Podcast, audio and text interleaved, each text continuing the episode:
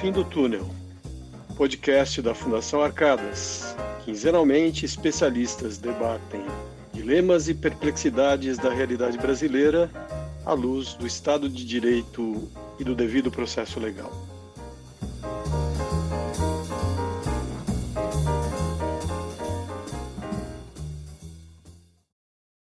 Olá, bem-vindos a mais um episódio de Jus no Fim do Túnel, o podcast da Fundação Marcadas, que retoma suas atividades neste ano de 2021, tratando do tema da saúde, em particular do sistema complementar de saúde, relação entre atividade pública e privada nesta área que é tão importante. Como nós sabemos, a Constituição estabelece que a saúde é direito de todos e dever do Estado. É, a conjugação de esforços públicos e privados para proporcionar saúde à população é, é, creio eu, um dos caminhos para se buscar esse objetivo, que inclusive é uma experiência conhecida de países que têm bom desenvolvimento econômico e social. Mas no caso da realidade brasileira, o sistema de saúde complementar enfrenta desafios. É, para falar desse tema, é, estão aqui hoje três ilustres é, convidados. Primeiro, a desembargadora Cristine Santini, que é graduada pela nossa faculdade do Lago São Francisco. Éramos para ser da mesma turma, mas eu, eu servi o Exército, então eu perdi um ano, mas Cristine, entramos ao mesmo tempo na faculdade. Ela é hoje é, desembargadora do Tribunal de Justiça, com notável atuação, é, e desde 1900, perdão, desde 2014 ela é coordenadora dos, é, de cursos e convênios internacionais da Escola Paulista da Magistratura. Na sua atividade judicante, na sua atividade acadêmica, ela tem demonstrado grande interesse na interface do direito da medicina tem participado de congressos, de eventos, como palestrante e debatedora.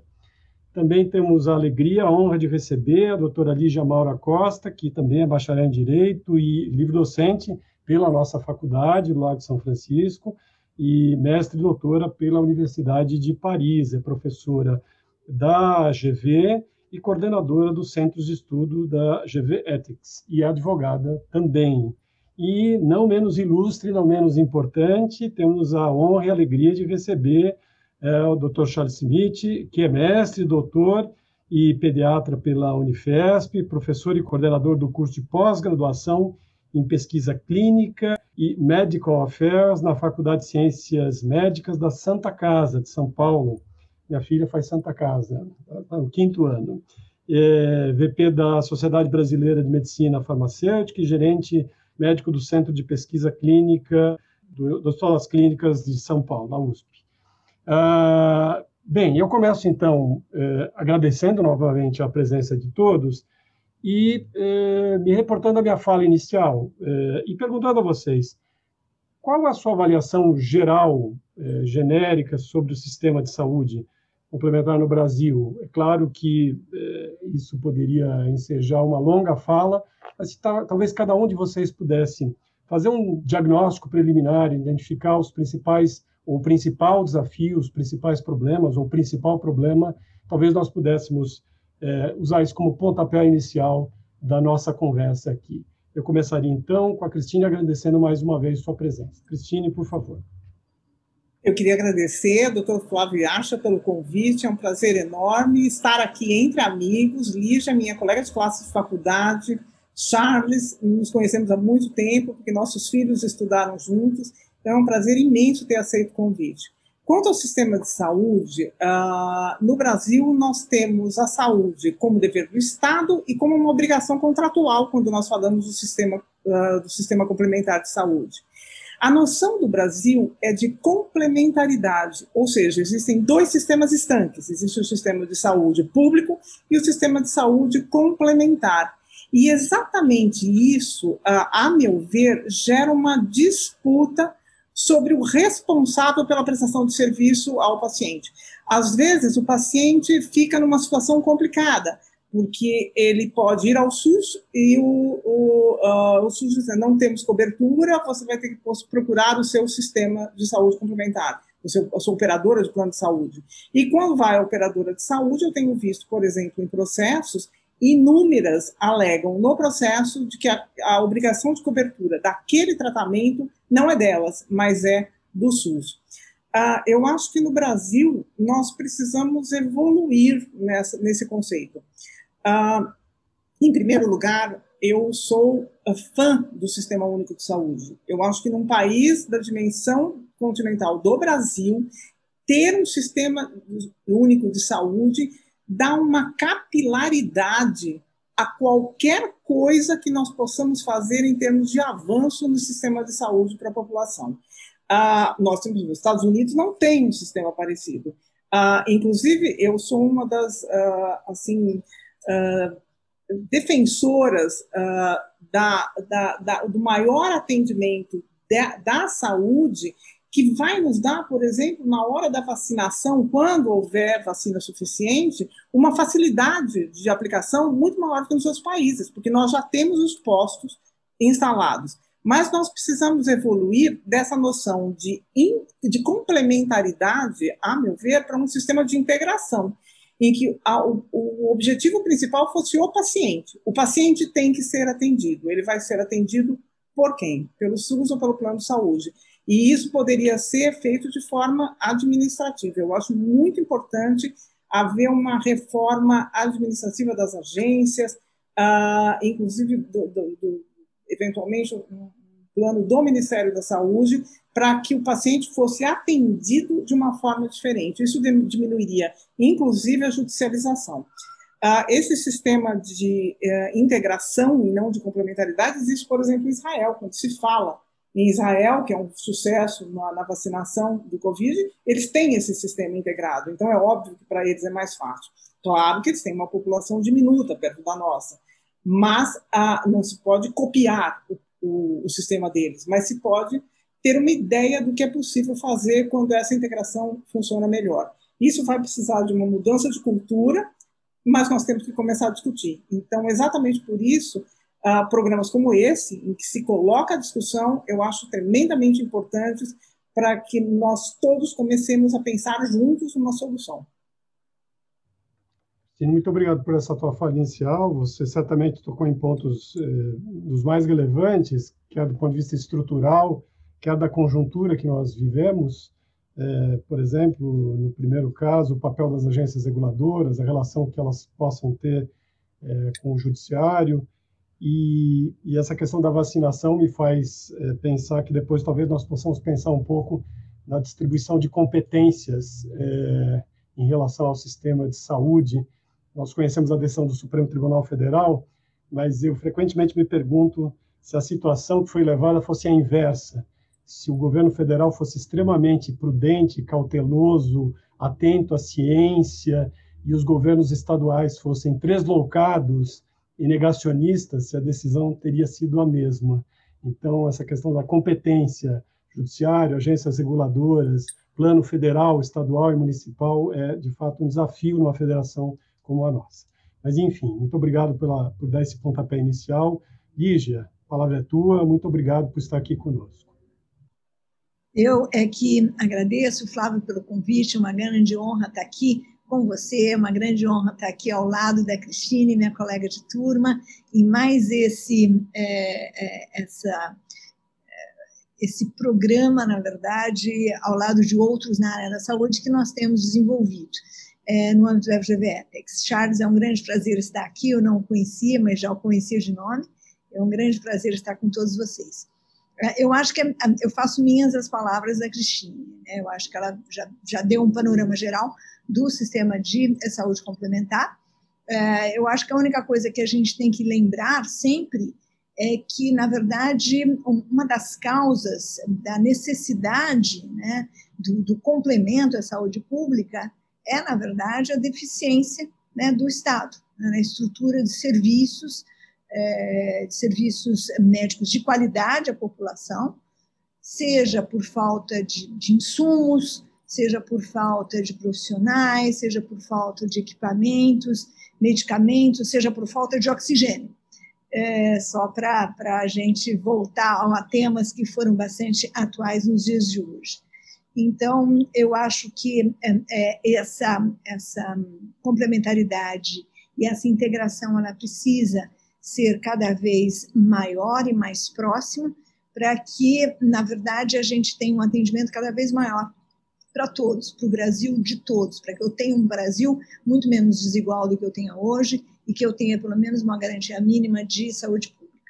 Acho que a Cristina trouxe vários exemplos é, é, na arena internacional de, de relevância e é, eu acho que é fundamental, mas isso eu deixo para o, o Charles dizer, lembrar que o SUS é referência, né?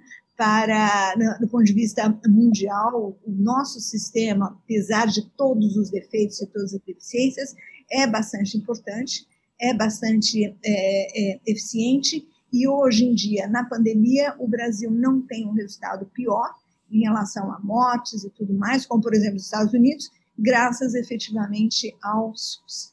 Mas voltando ao que já disse a Cristina, eu apenas repito, complementaridade e integração acho que são fundamentais e com isso o, o Brasil como um todo e a sociedade brasileira acaba ganhando.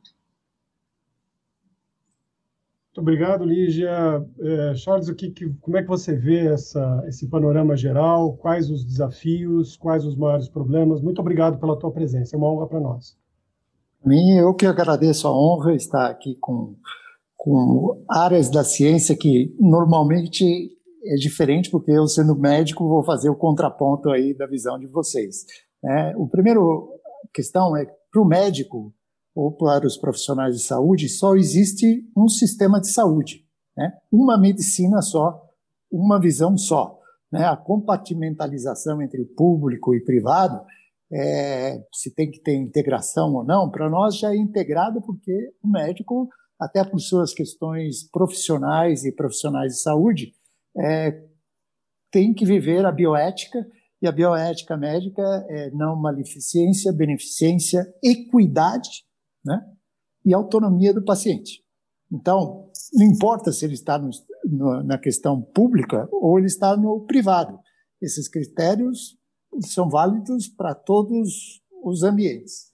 Ah, também temos que definir melhor o que, que é, o que, que nós entendemos como saúde, né? o atendimento médico, na sua visão biopsicossocial e agora agregando a espiritualidade também. Né? Ah, essa visão integrada, para nós, é o que vale. O ambiente onde o paciente vai ser atendido, é, para nós, não deveriam fazer diferença nenhuma. Né? Infelizmente, é, com o surgimento dos planos de saúde, que, se não me engano, datam da década de 60, mais ou menos, ah, essa, começou a ter essa divisão entre o médico que atende no serviço público e o médico que atende no serviço privado. Né?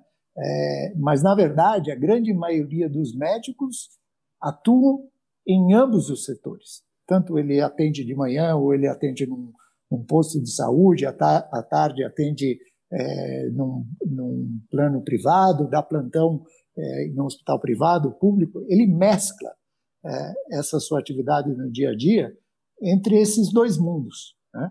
E, infelizmente, ele também muda de posição é, nesses critérios que não deveria mudar, dependendo onde ele está atuando e nas diretrizes da onde ele está atuando.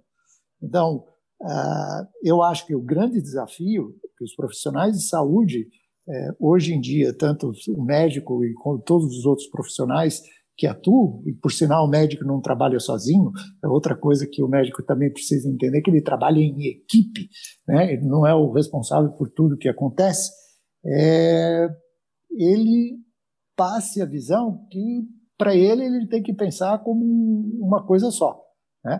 Ele tem que entender que ele tem uma responsabilidade na área de vocês, na área legal de responsabilidade civil e criminal, é uma só, em atender bem o paciente não importa onde é que ele esteja, onde, onde ele esteja trabalhando. Então, eu vejo os desafios, primeiro, é que os colegas também têm essa visão, que é uma visão que é a responsabilidade do paciente. Uh, tudo emana do paciente, o paciente é o, é o, o dentro desse ecossistema da saúde, a pessoa mais importante é o paciente, porque somos todos pacientes.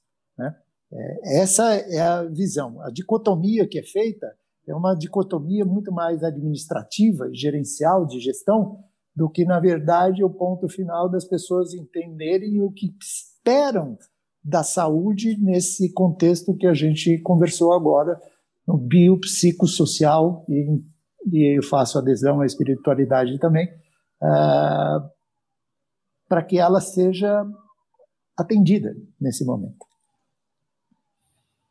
Charles, obrigado por essa tua intervenção inicial. Então, a gente podia voltar agora para a Cristine um pouquinho. É, talvez com a sua, né, dentre, dentre outras, sua experiência no judiciário, seu interesse pela matéria, talvez você pudesse nos falar um pouquinho sobre, sobre a judicialização nessa área de saúde complementar, talvez como você vê o fenômeno, por que, que ele é tão presente e o que, que poderia ser feito eventualmente para uma melhor coordenação, para que os conflitos eventualmente fossem resolvidos eh, eficientemente em outra seara que não essa, ou nessa de forma eficiente. O que, que você poderia dizer para a gente, por favor? Uh, na verdade, eu vivi o início do processo de grande judicialização da saúde. Sempre houve processos uh, judiciais, mas a grande judicialização ela começa com a AIDS e depois ela passa para a hepatite C. Uh, no início, o judiciário era muito fechado na intervenção. Uh, normalmente não, não se adotava a intervenção em qualquer tipo de, de tratamento. Com a hepatite C, o que ocorre é que em alguns processos começaram a fazer uh, uh, laudos periciais. E nas perícias se detectava que aquele uh, medicamento, que na verdade era, era, o combinado da ribavirina e interferon pegilado, que aquela combinação que se dizia que não funcionava para aquele determinado subtipo da doença, uh, fazendo o laudo, a resposta vinha exatamente em sentido contrário, que não só funcionava, como tinha sido efetiva de acordo com uma liminar que havia sido concedida no, no início do processo. Então, o grande processo de judicialização, ele tem início em negativa de cobertura devida. A cobertura era devida, e havia uma negativa, seja do poder público, seja das operadoras de plano de serviço, de, serviço é, é, de, de, saúde, na verdade, dos operadores de plano de saúde, era uma negativa de uma cobertura que deveria ter sido prestada. O que fez o Poder Judiciário? o Poder Judiciário fez exatamente a, a, a, a função dele, tentar reequilibrar a balança. Isso é muito comum para quem estuda contrato. A gente tenta reequilibrar o equilíbrio econômico-financeiro do contrato. No poder público, a mesma coisa. Tenta uh, ser equilibrada a obrigação do Estado com o direito do paciente.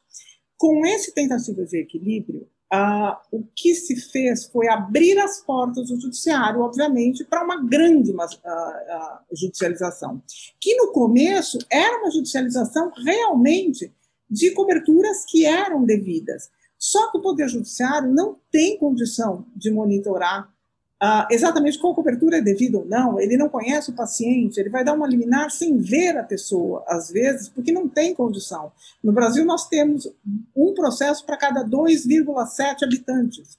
É uma coisa assim totalmente fora do comum dentro do contexto mundial.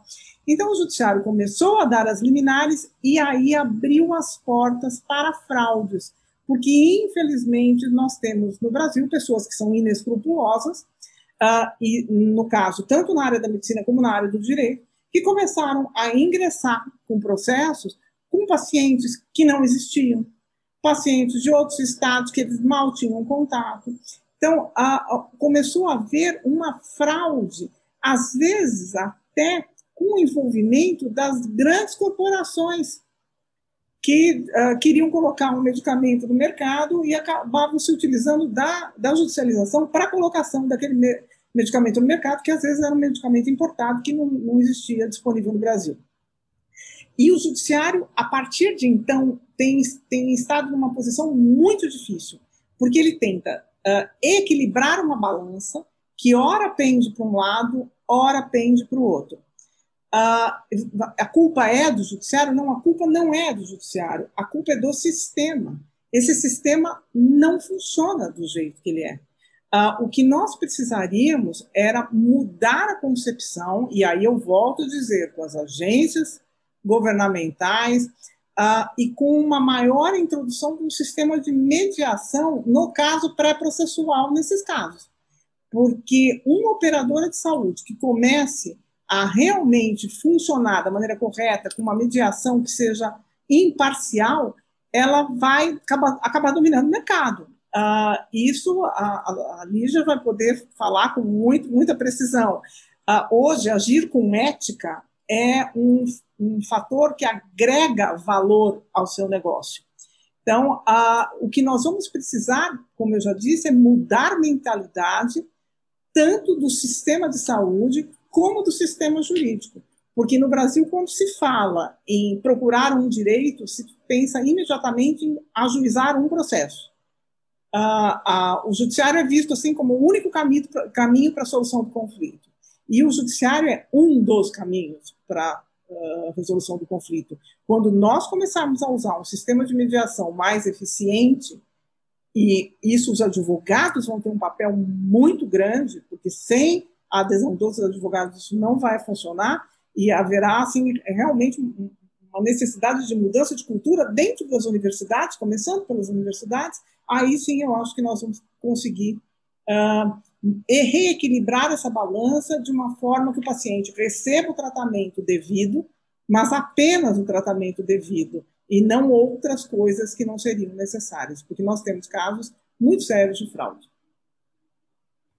Bom, Lígia, a, a Cristine levantou a bola para você, e agora só falta você chutar, mas me permita dizer o seguinte: dizer, na minha visão, eu, na área acadêmica sou um processualista, né? sou advogado, sou um processualista que mal conhece o mundo real das coisas. Mas é, uma parte do problema é que é, a ideia de saúde é justaposta à, à ideia de, de, de lucro. Né? Então, o Estado não se dispõe a dar, ou não tem condições de dar, ou, ou como você mesma destacou, há uma insuficiência, portanto, um problema essencialmente econômico, então, o Estado abre a iniciativa privada, essa possibilidade, a iniciativa privada quer lucro, né? a iniciativa privada tem sua própria lógica, é, que não necessariamente deve ser censurada, porque é compreensível que o agente econômico, para investir, queira lucro, isso é, é do jogo, está na Constituição. Agora, como conciliar, então, a busca é, dos resultados econômicos, a prestação do serviço e a ética? Nos diga um pouco sobre isso, por favor. Muito obrigada, Flávia. Obrigada, Cristina, por ter levantado a bola para mim. A gente está, na verdade, num, num, programa importante, eu acho, né, inclusive do país, sobre é, melhoria é, de integridade e ética no setor da saúde como um todo, trabalhando com escolas de medicina, é, exatamente sobre o tema. É, Flávio, é, com ética, a gente consegue chegar mais para frente. O número de fraudes, e posso dizer corrupção, com a noção bem ampla de corrupção, é, no sistema da saúde é, é, muito grande. Quer dizer, o setor da saúde é um dos setores é, mais expostos a esse tipo de fraude, esse tipo de corrupção, e com isso todo o sistema perde. E, para ser mais sincera, todo o sistema perde como um todo, e os mais prejudicados são aqueles que vão, de fato, é, perder muito mais. E quando a gente fala de fraude, corrupção na saúde, nós não estamos falando de uma empresa que está perdendo dinheiro, nós estamos falando de um ser humano que vai morrer. Por quê? Porque não chegou insumo. Nós estamos falando de um ser humano que não vai ter uma UTI, um acesso a uma UTI, por quê? Porque o dinheiro foi parar no, no bolso de poucos. Então, esse tipo de, de, mudança em prol de mais integridade, em prol de mais ética, transparência em todo o sistema é de fundamental é, importância. E isso que a Cristina falou, na verdade, a gente está trabalhando com escolas de medicina para tratar deste tema nas escolas de medicina, porque nós fizemos, dentro de uma iniciativa, que é uma ação coletiva é, para o setor da saúde, nós fizemos uma pesquisa e descobrimos que nas escolas de medicina, é, talvez, Charles, você me corrija, você não tem na graduação temas voltados à compliance, voltados à ética, voltados à integridade, além de bioética, além do, do, do, do, código de ética médica, ou seja, temas mais atuais. A seguradora é, ela pede para você, ela demora para você para fazer um pagamento para você em troca de depois pedir um abatimento, ou então o paciente chega e fala, olha, passa a carteirinha para minha filha, porque ela não tem, quer dizer, isso são, são informações que o médico precisa saber. Então, é esse o trabalho que a gente tem desenvolvido, que vem dentro da ideia de mudar, mudar não só a cultura, mas mudar comportamento. para que a gente venha, não só os médicos, mas todo o país, né, a sociedade brasileira como um todo, cansada de ser explorada por poucos, porque um sistema corrupto, um sistema onde a fraude são apenas os poucos é que vão ganhar, essa sociedade pede, eu acho que ela requer, que a gente precisa mudar. A gente precisa seguir é, num outro caminho, onde a gente vai em prol da integridade e todos vão conseguir um, um posicionamento muito melhor e vamos conseguir a proteção daqueles que, de fato, necessitam muito do sistema de saúde pública. É, eu estou aqui diante de, de, convidados ideais, porque um já levanta a bola para o outro, então facilita tremendamente a minha é, função aqui. E, Charles, eu gostaria de te ouvir, claro, porque foi levantada a bola sobre fraude, gostaria de ver tua visão a respeito, é. mas, mais uma vez, é, é interessante, porque a questão da fraude, ela, ela, ela sobrepaira tanto o público quanto o privado no Brasil, talvez até dissesse que no público tendência a ser ainda mais grave, mas não necessariamente. Né? A abertura para o mercado pode, por si só, dar margem a, a distorções. Então, por favor, como é que você vê essa, essa, essa esse, esse ralo a, questão, de energia? A questão é bem complexa. A Lígia levantou uma questão muito importante nas escolas médicas. Essa é uma questão que eu também é, quero incentivar Lembrando que grande parte das escolas, mais da metade das escolas médicas do Brasil foram abertas nos últimos 10 anos. Grande parte delas não tem competência para ser uma escola médica. Né?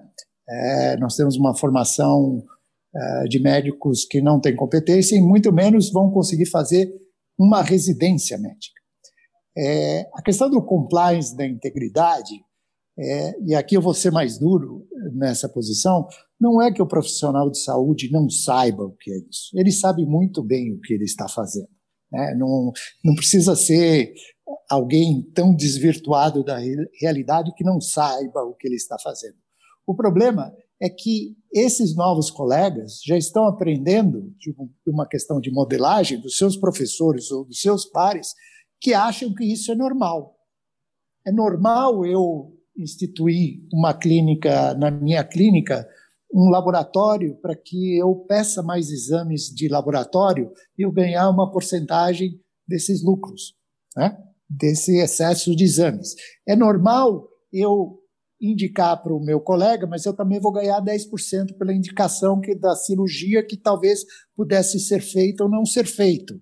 É normal eu ter uma relação com uma com, com uma, uma uma loja de oftalmologia, de, de, de, uh, de óculos, de, de fazer óculos, de próteses de óculos, e eu tenho essa relação espúria com essas relações. Não é que o médico desconhece, é que ele passa a achar normal, porque o sistema passou a ser normal. Ah, você me paga pouco a consulta e eu fraudo.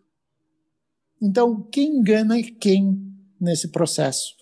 Né? Quem abusa de quem nesse processo? E como ficou claro, quem perde sempre é o paciente. Sempre é o paciente. Porque nessa relação, ele é o fragilizado nesse processo. Entre ser, a Santina, a gente já discutiu isso no passado, a quantidade de cirurgias de coluna totalmente inadequadas, quando era uma boa fisioterapia de fazer um emagrecimento e o paciente faz essas cirurgias. Então, a questão da competência médica ou é, dos conselhos regionais de medicina, dos conselhos federais de medicina, de que deveria haver mais punição aos colegas, e punição assim, é, não veladas, porque eu, eu, preciso demonstrar que esses médicos que praticam a má medicina, médicos, quer seja outro profissional de saúde que esteja relacionado, ele tem que ser punido de forma exemplar, no meu ponto de vista. Porque ele sabe muito bem o que ele está fazendo. Não é, ah, eu me enganei.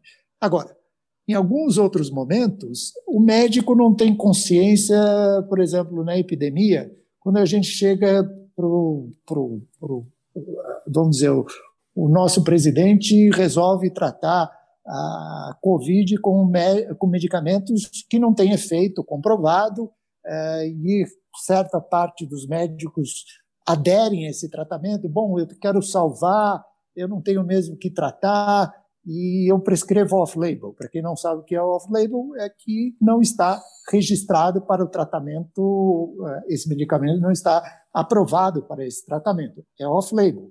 Ah, basta eu assinar um termo livre de consentimento é, que o médico e paciente estão de acordo para tratar off-label. Sim, existe essa prática. Só que o médico esquece que ele continua com a responsabilidade civil e criminal de prescrever esse medicamento que não está registrado para aquela função. Quando você chega para o colega e fala, você continua responsável por prescrever off-label, pelas consequências que você prescreveu off-label, ah, não, isso não vai acontecer comigo. Não, vai acontecer com você. Você é responsável por estar num sistema e que se você o apoia esse sistema, ou que todo mundo faz assim, você é responsável. A questão de ensinar integridade, é, compliance, eu acho que é extremamente bem-vinda, tem que se continuar, e não é nos últimos anos. É desde o primeiro dia que o, que o jovem candidato a ser médico tem que ser exposto a isso. Né? É, pelo motivo de educação, tem que começar com a turma. Porque eu vou dizer para você, já nos médicos mais velhos, ou que têm 15, 20 anos de formado, isso passou a ser quase uma prática diária. Às vezes ele até esquece que, que aquilo é, não é correto. Ele já passa a considerar normal. Né? Então, a questão é extremamente complexa, né? entre os pequenos, vamos dizer, delitos, aos grandes delitos que a, que a Santini falou, de exploração de tratamentos, vamos dizer, que a gente pode deixar para o contexto para a próxima pergunta, sobre o tratamento de alta complexidade.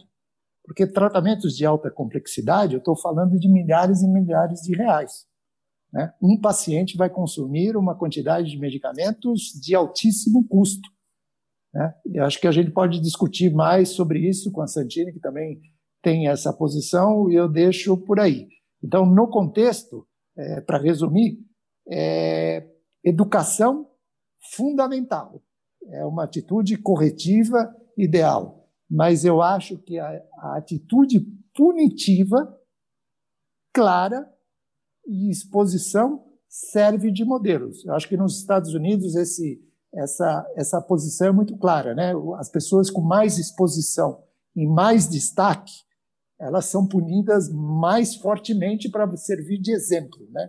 Acho que nos Estados Unidos existe essa prática de falar você sabia muito bem o que estava fazendo e você fez. Então você vai ser exemplo para os outros para eles não fazerem mais. Acho que essa seria uma prática muito interessante de ser implementada aqui no Brasil por esse tipo de desvio, pelo menos na área de saúde. Minha visão que parece meio drástica, mas é, nós estamos falando de vida humana.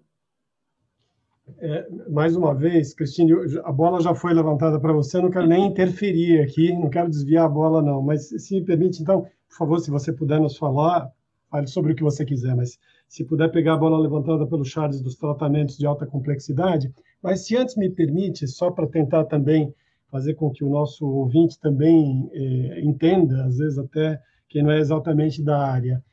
É, é pelo que eu estou entendendo, de alguma forma, profissionais burlam o sistema e essa burla é, acaba contribuindo para distorções que levam a outras e assim é, sucessivamente. Então, é, talvez a gente possa tomar a questão do tratamento, dos tratamentos de alta complexidade como uma referência para entender de que maneira o sistema, quer no âmbito das agências reguladoras, quer no âmbito do controle deontológico dos conselhos regionais, quer até no poder judiciário, é, pode, pode controlar isso, porque só para concluir a ideia, dizer, o juiz, né, por mais eclético que ele seja, por mais que se presuma que ele conheça o direito, a matéria médica ainda continua a ser técnica para ele. E, e, e, e, ele pode, eventualmente, eh, ser, ser, induzido a erro ou a tomar decisões talvez não mais corretas, justamente numa área em que ele, ele faltam eh, conhecimentos eh, adequados. Em suma, a minha visão, e, trate como quiser do, problema, mas como evitar, então, que isso que vocês falaram com, com modos diferentes essas burlas do sistema possam é, é, prejudicar, afinal de contas, quem está na ponta do sistema, que é o consumidor da saúde? Na verdade, é, eu, eu, colocaria sempre a, a problemática sobre, sobre dupla ótica. A primeira ótica, por exemplo, das operadoras de plano de serviço, é, de saúde, desculpe, é, elas têm uma mentalidade de vamos negar insumos, tratamentos, medicamentos, etc. Porque de tantas pessoas que nós negamos, X pessoas vão judicializar. No início, isso deu, causou um lucro muito grande nas coberturas devidas que foram negadas. E isso estimulou uma judicialização predatória, que tudo passou a ser judicializado. Por outro lado, do lado dos médicos e da prescrição do tratamento propriamente, eh, do tratamento propriamente dito, ah, eu tenho uma visão de que o paciente ele tem que ser visto de uma maneira integral. Ele é um indivíduo que não é, eh, não se resume a um corpo. Tá? Ah, na verdade, é uma matéria que tem que ser tratada daquela maneira. O que eu tenho visto, às vezes, é prescrição de medicamentos de altíssimo custo para pacientes terminais e que continuarão terminais em que pese a utilização daquele medicamento. E aí, uh, o que se tem que ponderar é o seguinte: uh, isso é ético de ser colocado quando o benefício uh, não vai ser o benefício que se esperava? Como esse paciente deve ser encarado no, na sua a vida, na verdade, na parte terminal da sua vida. A, a, ele tem que ser dado qualquer tipo de tratamento para se tentar algo que sabidamente não será conseguido, ou se tem que dar para esse paciente um tratamento que lhe dê dignidade de vida nos seus últimos momentos, para que ele tenha menos dor, para que ele tenha uma sobrevida em que ele ainda possa se integrar na família, que ele ainda possa se integrar na sociedade. Uh, a, a, medicina tem que ser encarada de uma maneira diferente e a, nós de direito temos que ter esta visão, uh, porque esta ideia de se dar tudo, não importa o benefício que vai ser conseguido, é uma ideia também que não pode ser levada até os últimos, as últimas consequências.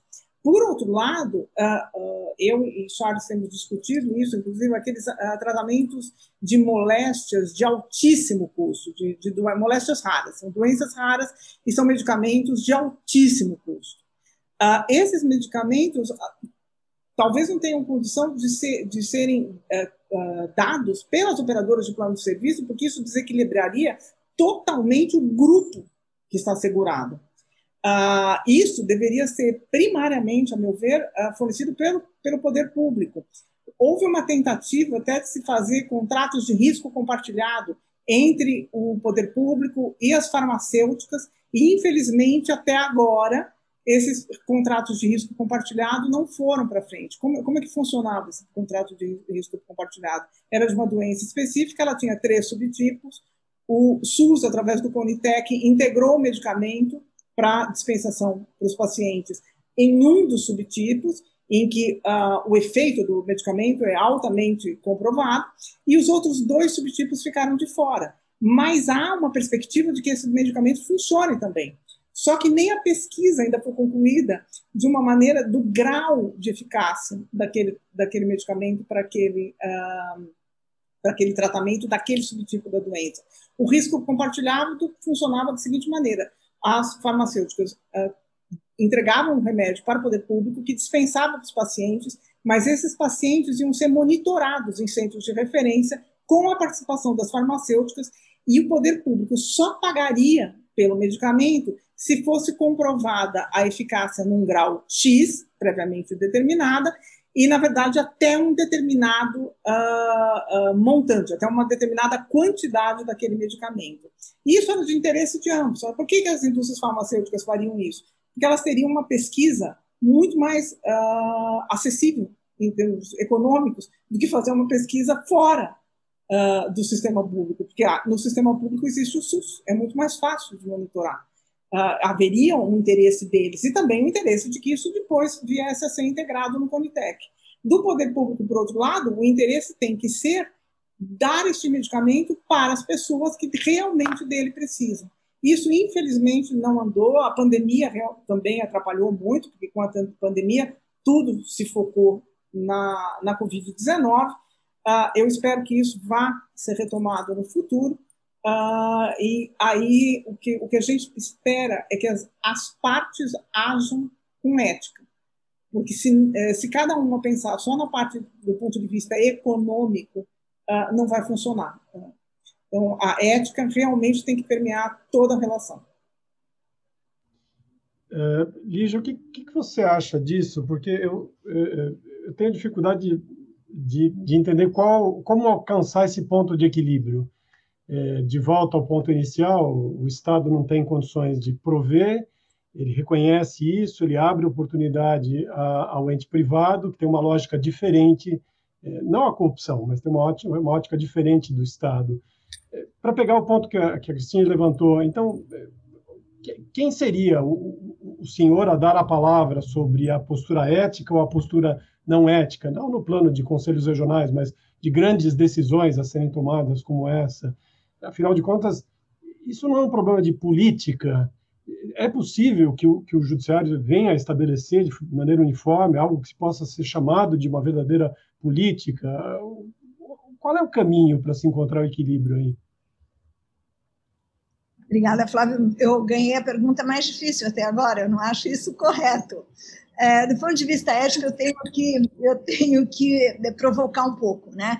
E aí eu volto para aquele exemplo clássico da Filipa Fut é, de utilitarismo, né? Eu tenho cinco pacientes, eu tenho cinco doses de medicamento, mas um dos pacientes precisa das cinco doses. Os outros, né?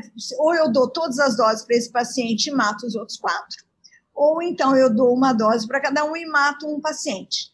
Então, essa eu acho que é, é um, é um dilema ético muito conhecido é, e que, do ponto de vista do utilitarismo, eu tenho que poupar a maioria, já que eu tenho que buscar a felicidade para a maioria. Né? Eu não posso dedicar os cinco é, medicamentos para aquele paciente único e deixar os outros quatro morrer, é, mesmo sabendo que eu estaria matando esse paciente. Então, é sobre isso que eu acho que, que a gente tem que pensar, porque, querendo ou não, o, os recursos são, são finitos, eles são limitados.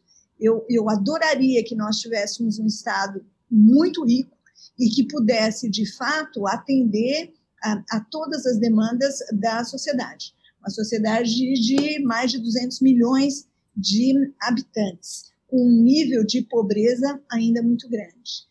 E a quem cabe resolver isso? Eu, graças a Deus, não sou juíza, porque eu acho que é uma decisão muito difícil, porque ao mesmo tempo que numa judicialização você pode autorizar um medicamento de alta complexidade por ser importante, por outro lado, ao se autorizar isso, muitas vezes você está matando os outros quatro pacientes porque não vai ter recursos para um dinheiro, para um, um, medicamento de, de menor valor. Então, essa é uma questão que eu, de novo, eu, eu sou muito feliz que eu não sou juíza, porque é uma decisão muito complicada de ser tomada, né? E é uma decisão, de novo, na área da saúde, que você lida com a vida e com a morte. É, eu acho que devem, né, como no, do ponto de vista ético, a decisão é, é complicada. É, você tem outras teorias éticas que talvez possam ajudar, teorias ético-filosóficas que possam ajudar, mas de qualquer forma, é, de novo, lidamos com a vida das pessoas no setor da saúde.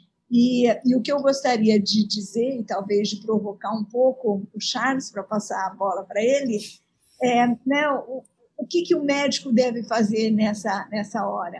Qual seria uma alternativa diferente que se pode criar para a gente? A gente tem um dilema ético onde todo mundo teria direito a viver, mas tem recursos finitos, né? O que, que pode ser feito para envolvendo a iniciativa privada, como mencionou a Cristine, tentando desenvolver outras coisas que sejam importantes e que possam, com isso, ter um ganho maior para todos os envolvidos.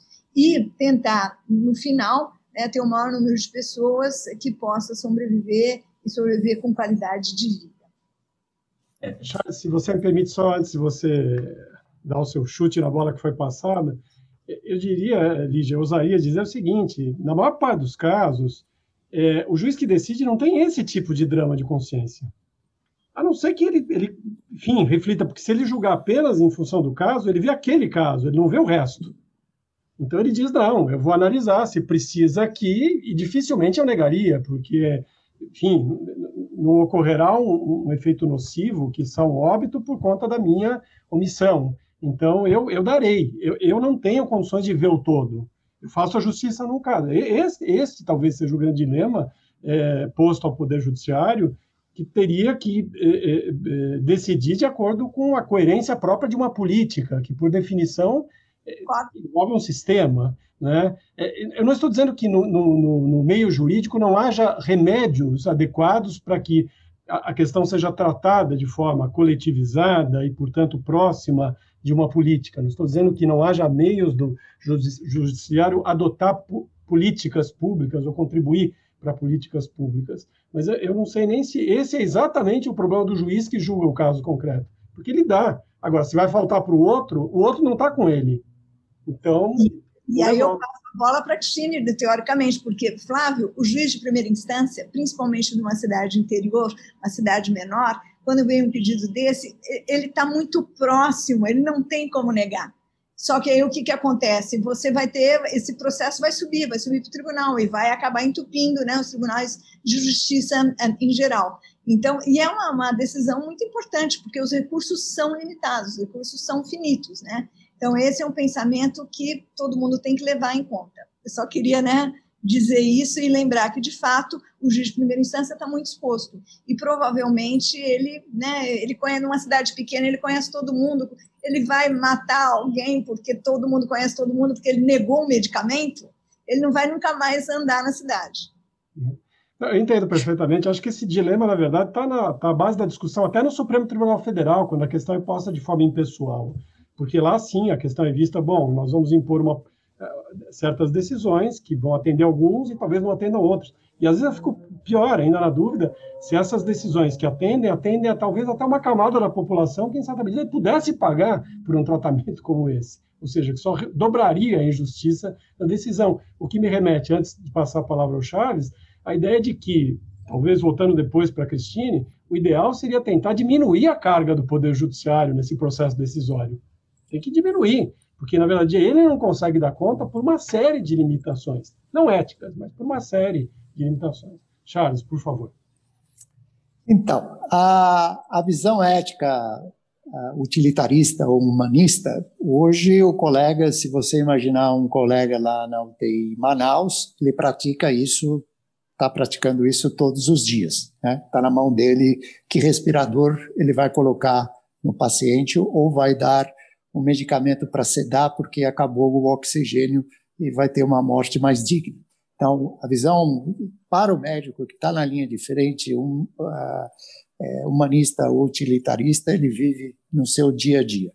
Na questão maior que nós estamos conversando, de uma política, existe uma, uma ciência não tão jovem assim, que é a medicina baseada em valor o que a Santini estava colocando. Eu não vou dar um medicamento de alto custo para alguém que está no final de vida. Né? Então, a medicina baseada em valor, ela agrega outros é, questões do que o paciente percebe de valor no que ele está recebendo. Então, vamos dizer que um paciente tem algum problema neurológico grave, que a indústria quer desenvolver o um medicamento que ele amanhã vai sair andando. Eventualmente, os pacientes têm percepção que se ele conseguir andar um pouquinho para ir ao banheiro e tomar banho, já é quase 90% do que ele queira. Ou seja, a visão que eu tenho que tratar totalmente o paciente, dar toda para restabelecer completamente a saúde dele, talvez não é o que ele deseja nesse momento. Então, é o valor que é agregado a ele quando ele recebe a saúde e isso tem uma percepção completamente diferente, é eu vou dar um remédio que vai tratar, ele vai sair, ele não vai ter mais nada. Realmente estamos caminhando para isso, para uma medicina de precisão, né? uma medicina de alteração de genômica, de alteração de problemas genéticos de altíssimo custo, altíssimo custo que realmente trata o indivíduo e acabou. Aí o valor está muito bem estabelecido. Eu recuperei totalmente o indivíduo porque eu fiz um processo e o custo dele e quanto ele vai viver realmente vale. Mas a, a medicina baseada em valor, que é o, o que, que o paciente percebe de valor naquele tratamento que ele recebeu, é muito mais difícil de calcular. É, de uma forma simplista, que é colocado, como é que nós vamos resolver a, a questão de medicamentos de alto custo, tratamento de alto custo, eu acho que nós temos que separar isto aqui para uma outra caixinha de como nós vamos é, fornecer esses recursos. Ou seja, tem que separar do trivial, do que é o tratamento que normalmente recebe para pressão alta, é, diabetes, problemas que hoje já hoje tem um controle muito mais fácil, um custo mais acessível, para uma administração diferenciada que foi começado a discutir aqui sobre é, entrar em acordo. Né? Alguém vai ter que criar uma câmara técnica de discussão é, e de, de dar um fundamento financeiro para essa para esse recurso, falar, olha, nós vamos avaliar cada, caso, cada caso. Porque não esses, esses tratamentos de alto custo, nós estamos fazendo, falando de tratamentos de 2 milhões de reais, 2 milhões de dólares, ou não sei mais quanto. Evidentemente, são doenças raras, mais infrequentes, que elas vão ter que ser subsidiadas de uma forma diferente. Alguma pequena fração de um imposto que vai ficar numa caixa que a gente vai administrar isso de forma diferenciada. Né? Porque não vai ser possível tirar o dinheiro do SUS, que também está errado, né?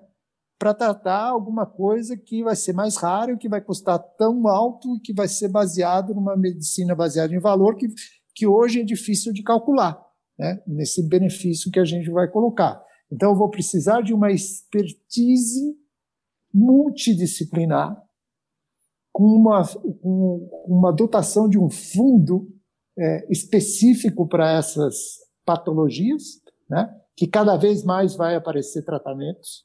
Né? Nós estamos evoluindo para tratamentos para doenças raras é, a passos largos, mas não vamos esquecer que existe de 6 mil a 8 mil doenças raras ainda não classificadas, né?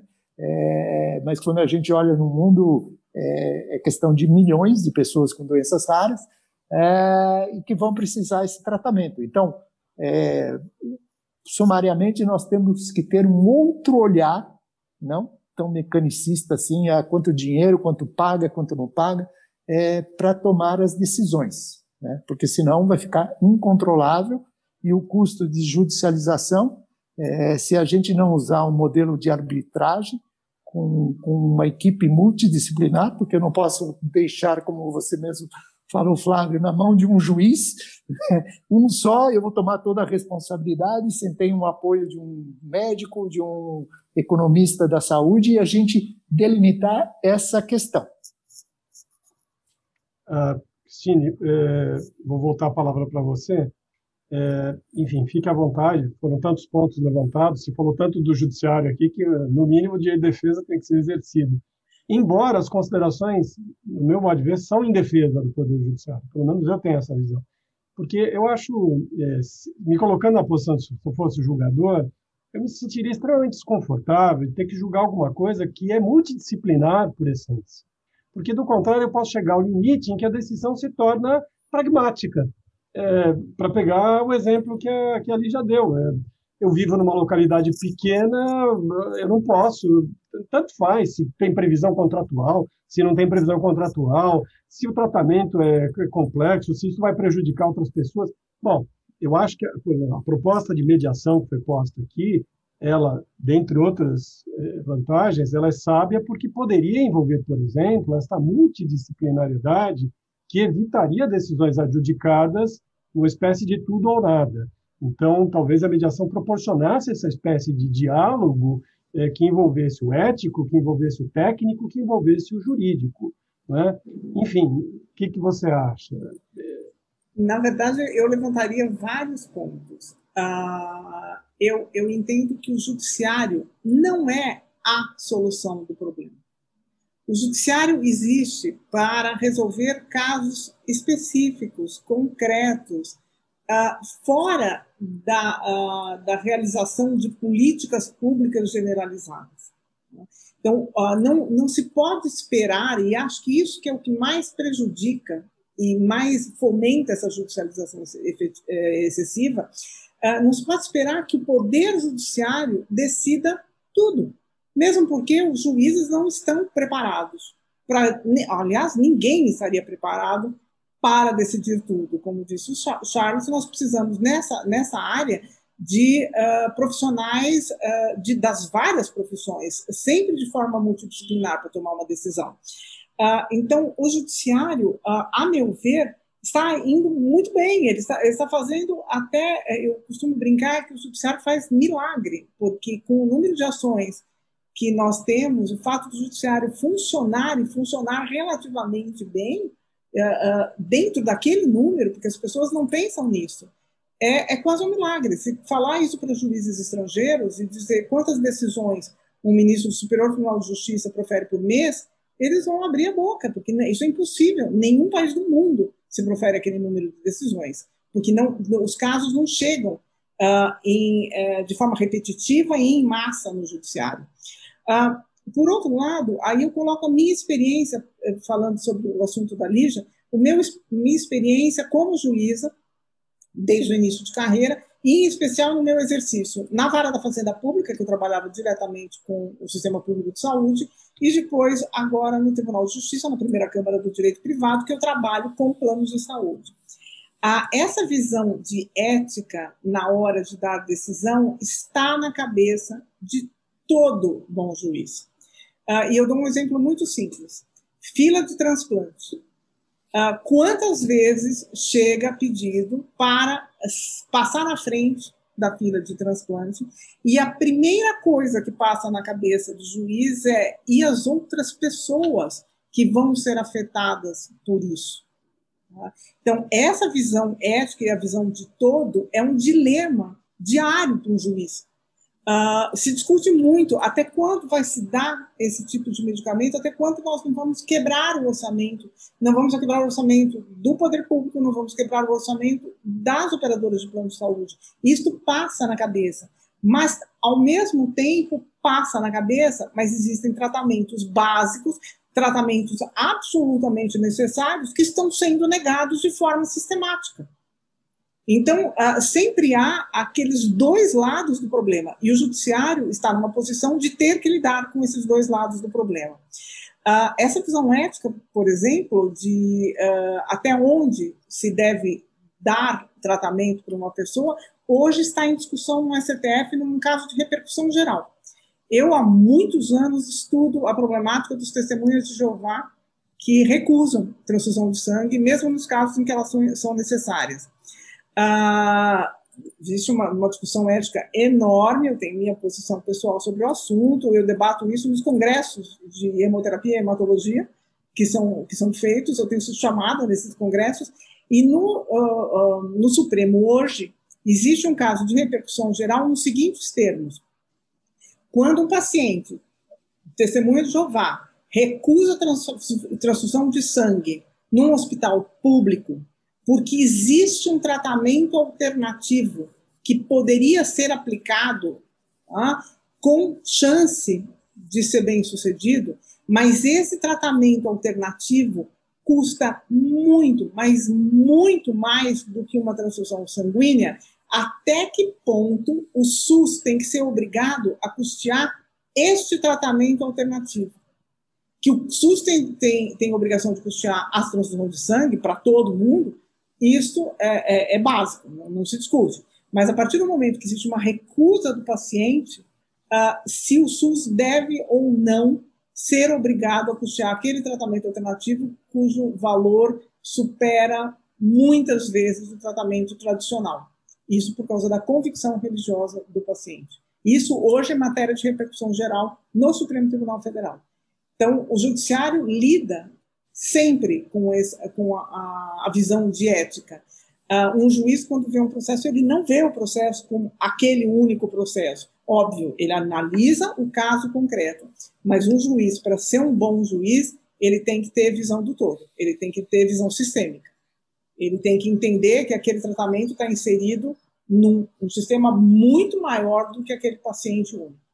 Então, isso é um dilema diário. Uh, e é um dilema que eu digo, uh, para o Poder Judiciário resolver, não, nós não vamos chegar a uma boa solução. Uh, por mais que o Supremo, que o Superior Tribunal de Justiça definam teses.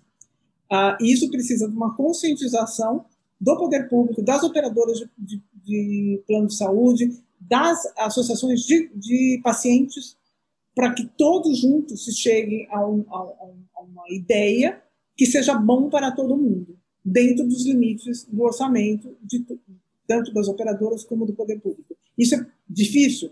Isso é muito difícil. Isso é possível? Sim, isso é possível. Mais pessoas precisam começar a discutir o assunto para que isso possa, no futuro, ser implantado. Eu, eu não, não, imagino que isso vai ser implantado agora, mas eu acho que precisa começar a discutir de uma maneira mais ampla. O, o, o paciente não é um caso isolado. Lígia, queria te passar a bola para alguma consideração sobre o que a Cristine falou, ou, o que você desejar, também depois o Charles, e depois queria dar uma rodada para vocês três, para a gente é, dar um fecho. A gente levantou vários problemas, eu, eu muitas vezes pergunto aqui se, se, os convidados veem luz no fim do túnel, afinal de contas a gente passa o programa aqui, o episódio falando de problema e, e difíceis soluções. É, só para deixar claro aqui, eu acho assim, quando a gente está tratando, por exemplo, de uma fila de transplante, eu tenho um universo delimitado, eu consigo enxergar perfeitamente. Se eu passar o quinto na frente, eu prejudico quatro. Quando eu tenho que dar um, um medicamento e, e, eu não sei a repercussão que isso gera no restante do, do, estado, do país, do município, é mais difícil. Não é nenhum problema ético, é um problema de desconhecimento de dado. Eu não tenho essa realidade para poder dizer. Eu não conheço nenhuma decisão que diga, olha, eu nego aqui porque isso, tudo bem, nos casos de, de tratamento muito alto, mas na ordinariedade alguém dizer, não, apesar do dilema, eu nego porque isso vai fazer falta para alguém que eu não sei quem é. Acho diferente você cortar a fila e, e, e, dizer, olha, se você exigir de alguém que está decidindo uma visão é, é, ampla, sistêmica, que ele não consegue ter só consegue ter aquele julgamento. Pode ser uma preocupação de consciência, até onde minha decisão pode prejudicar outro, mas é o meu limite. O que, que você acha, Lígia? É, eu acho uma que você... pergunta azeda para você. Não, eu acho que você tocou num ponto bastante interessante que me faz lembrar uma pesquisa que a gente está fazendo sobre compliance em geral na, na área da saúde e que tem uma questão que é bastante interessante, eu acho que você vai gostar.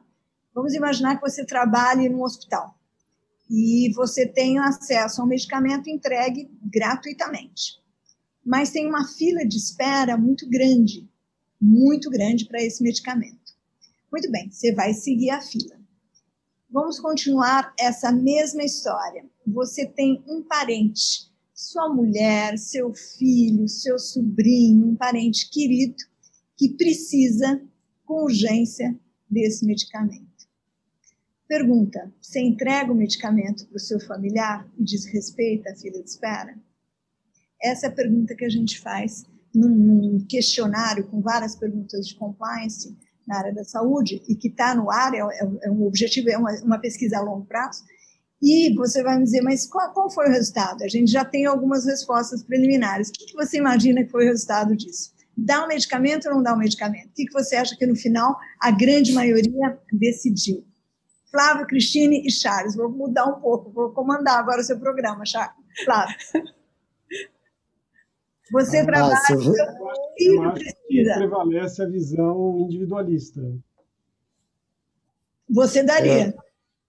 Não, não estou dizendo que eu daria. A sua pergunta foi não, qual foi não. o resultado da pesquisa, não a minha opinião. Não, o resultado é da pesquisa. resultado da pesquisa. pesquisa então, isso que eu estou dizendo. O resultado da pesquisa, meu modo de ver, prevaleceu. Não, não é colocá-los numa situação tão, tão, tão delicada. É, não, eu favoreceria os meus. Acho que foi isso que prevaleceu. Você favoreceria os seus. Cristine? É, na verdade, eu acho que é um dilema que só na hora que a pessoa estiver lá que ela vai conseguir decidir. É muito difícil, porque a primeira resposta é não, eu não furaria a fila. Tá? É a resposta que todo mundo sabe ser correta. Mas na hora H, a pergunta é por que tem a fila? Este que é, que é o problema principal. Não deveria ter a fila. A fila que é o problema, não, não a entrega ou não. Então, a, na hora H, é, realmente é impossível dizer, porque é só na hora mesmo que a gente saberia o que fazer. Mas a resposta óbvia é não, a fila tem que ser respeitada. Charles, o que, que você acha que foi o resultado? A gente tem. É, a, questão, a questão seria individualista. É bem provável que, que os profissionais de saúde colocariam individualista, a não ser a forma como isso está sendo colocado, para esses colegas ou profissionais de saúde que isso vai ficar aberto e vão saber quem respondeu ou quem não respondeu, né? Se está sob sigilo ou não. É, então é difícil saber o ambiente que foi colocado e que os não, colegas foram totalmente foi sob sigilo. Eu acho que viria para o individualismo. Muito bem. É, meio a meio. Nós estamos, tipo assim, a 46, a, a, a, a, a 52, quer dizer, 53. É, então, quer dizer, é meio a meio. As pessoas não sabem direito se elas respondem que sim ou se elas respondem que não. Mas o fato objetivo é né, respeitar a fila é uma coisa muito importante. E eu acho que hoje em dia a gente vai estar mais e mais numa situação bem é, complicada no Brasil, porque todo mundo sabe que nós não temos vacina para todos. Então, né, respeita a fila, não respeita a fila, e eu imagino que isso será também judicializado em algum momento, como é, eu já até conversei com a Cristina uma outra vez, em relação à compra de medicamentos pela iniciativa privada, e até que ponto a iniciativa privada pode ou não colaborar. É, então, o que eu gostaria assim de dizer para finalizar é que eu acho que esses dilemas éticos que nós conversamos aqui, eles não são fáceis de serem decididos. É, é, eles precisam de uma participação grande da sociedade. E em relação à luz no final do túnel, eu acho que o fato da gente estar conversando aqui já demonstra que há uma preocupação, é, há uma, uma necessidade de ter uma, um direcionamento que seja do, do, de, através de uma política pública que demonstre e que consiga é, dizer que este é o caminho que a grande maioria deve seguir, que a grande maioria entendeu que seria o melhor caminho a ser seguido. A grande pergunta é: quem traçaria essa política pública? Eu acho que esse é um, é um, é um ponto ainda que vem antes, né? Precisamos de uma política pública? Precisamos. Hoje em dia, eu, eu sou muito crítica ao, ao, o que estamos vendo hoje em dia no governo, eu não sei se o governo teria condições de traçar uma política pública nesse sentido. Eu não sei também se o Congresso teria condições de traçar uma política pública nesse sentido.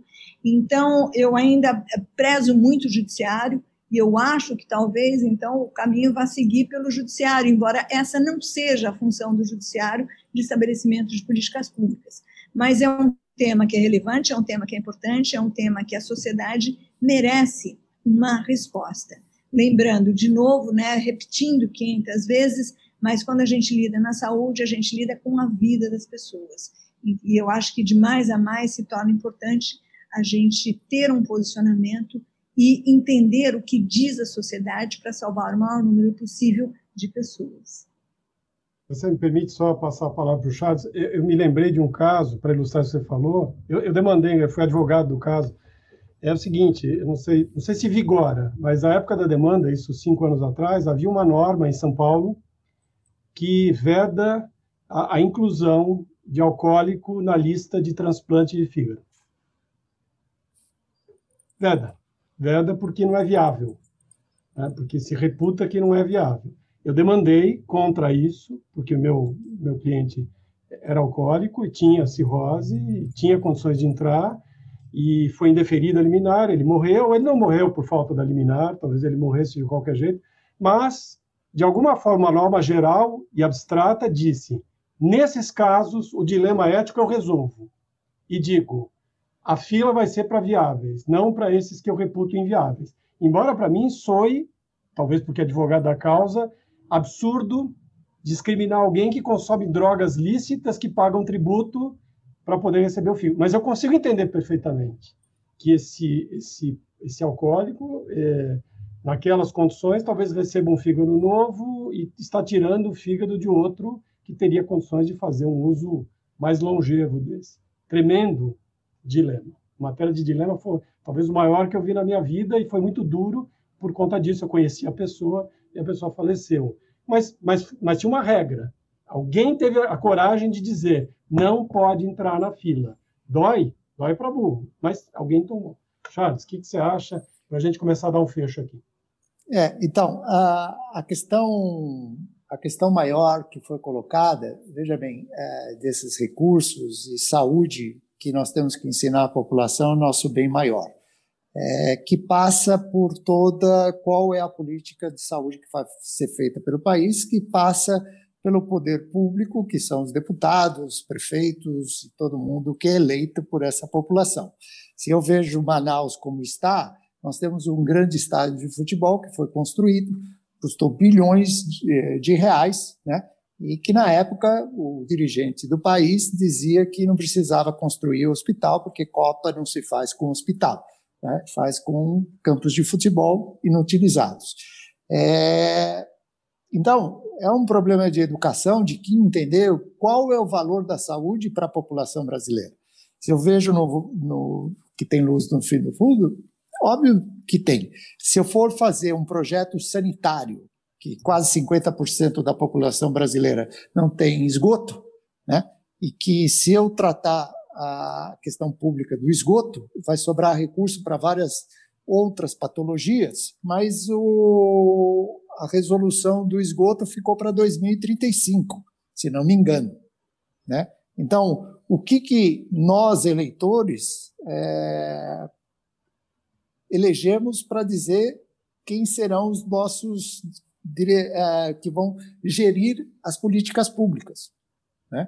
Cada um de nós tem uma responsabilidade que eu começaria, que, que é difundir que saúde é o nosso bem maior. A partir do momento que eu discuto que saúde é o nosso bem maior e educo essas questões, né, eu posso começar a exigir de quem vai construir essa política pública uh, coisas mais inteligentes a serem empregadas e como esse recurso vai ser empregado. Né? Em relação ao que você está falando, um pouco é fácil entender, também questões da vacina, evidentemente se saberia que todos que têm são os países ricos e que vão produzir vacina vão atender a sua população, primariamente. É o que está acontecendo. Só que se esquece que a, a, a, o vírus mutante está saindo nos países pobres que não receberam a vacina e que a epidemia vai vai recircular, como acontece a variantes do Brasil, a variantes da África do Sul e a variantes que vão aparecer. Ou eu começo a exercer o papel de equidade, que eu falei logo no início, que todos temos que dar um, uma base de uma saúde pública estável, porque nós vamos economizar muito dinheiro com isso, lembrando que saúde pública é feita por quem a gente elege, né? ter essa visão educacional do que as pessoas entendem qual o seu bem maior. É abrir shopping no final de semana ou me resguardar para que eu tenha é, menos infecção. Né?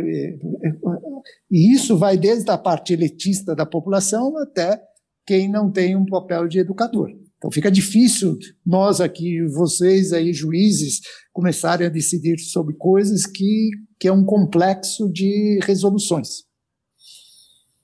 Cristine, começou com você, por favor, termine. Você é a capitã do time aqui, fecha, fecha o nosso encontro. Eu agradeço a honra de fechar. E eu gostaria de dizer duas coisas. Uh, quando eu dei o, o exemplo do transplante, uh, para uh, ver como que um juiz coloca esse dilema ético, foi o exemplo assim mais claro que eu pensei. Mas eu coloco dois exemplos. no começo da minha vida funcional na vara da Fazenda Pública, uh, eu negava alguns medicamentos para AIDS exatamente sob uh, o fundamento de que o orçamento era organizado pelo poder público para atender prioridades, inclusive vacinação de crianças. E isso era base na Fazenda Pública. A mudança de mentalidade ocorreu quando se começou a ver a, a negativa de cobertura que era devida e era uma cobertura que não tinha cabimento estar sendo negada, mesmo porque o medicamento ia acabar ficando mais barato do que uh, tratar a doença gravíssima e o agravamento dessa doença que o paciente ia ter.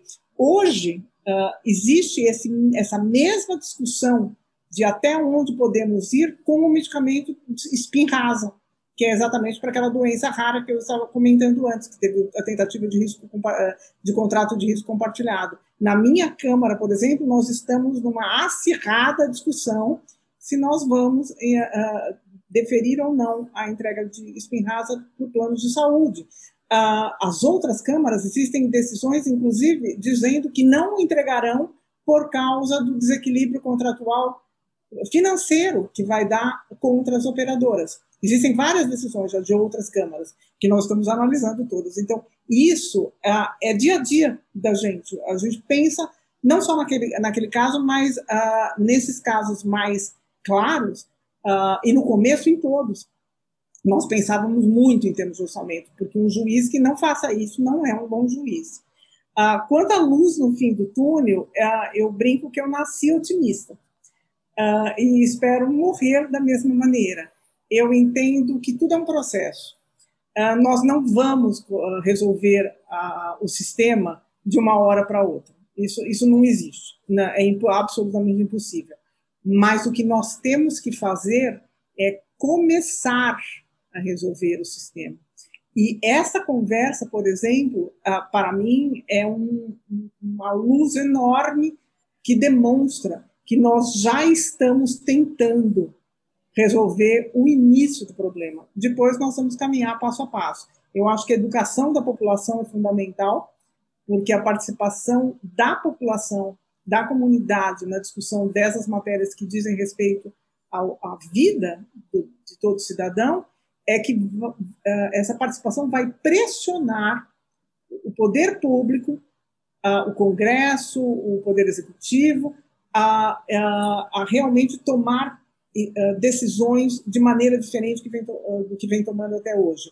O judiciário deve ser resguardado para resolver litígios que eu chamo de litígios reais, aqueles que não têm condição de ser resolvidos pelas próprias partes. Nós temos que parar com a mentalidade de que o Poder Judiciário tem que resolver tudo. Porque caso a gente continue com essa mentalidade, nós vamos, na verdade, inviabilizar o Poder Judiciário ou então transformar o Judiciário em um gigante cada vez maior para poder lidar com o número de processos que nós temos. Então, mas eu nasci otimista. Eu acho que nós aqui já estamos dando um bom exemplo disso. Gente, a nossa conversa, para mim, pelo menos, está deliciosa, foi muito produtiva, muito gratificante, agradável, mas já estamos falando há bastante tempo eu gostaria de agradecer mais uma vez a presença de vocês e convidar os nossos ouvintes para o nosso próximo episódio, dentro da nossa periodicidade de duas semanas, em que vamos falar sobre a tutela coletiva e o projeto de lei que está sendo discutido, foi apresentado pelo CNJ, está sendo discutido que guarda, de certa forma, ou pode guardar relação com esse assunto que discutimos hoje, afinal de contas, talvez uma tutela coletiva um pouco mais é, bem organizada, talvez reduzisse um pouco os problemas que nós discutimos hoje. Muito obrigado a todos e até o próximo episódio.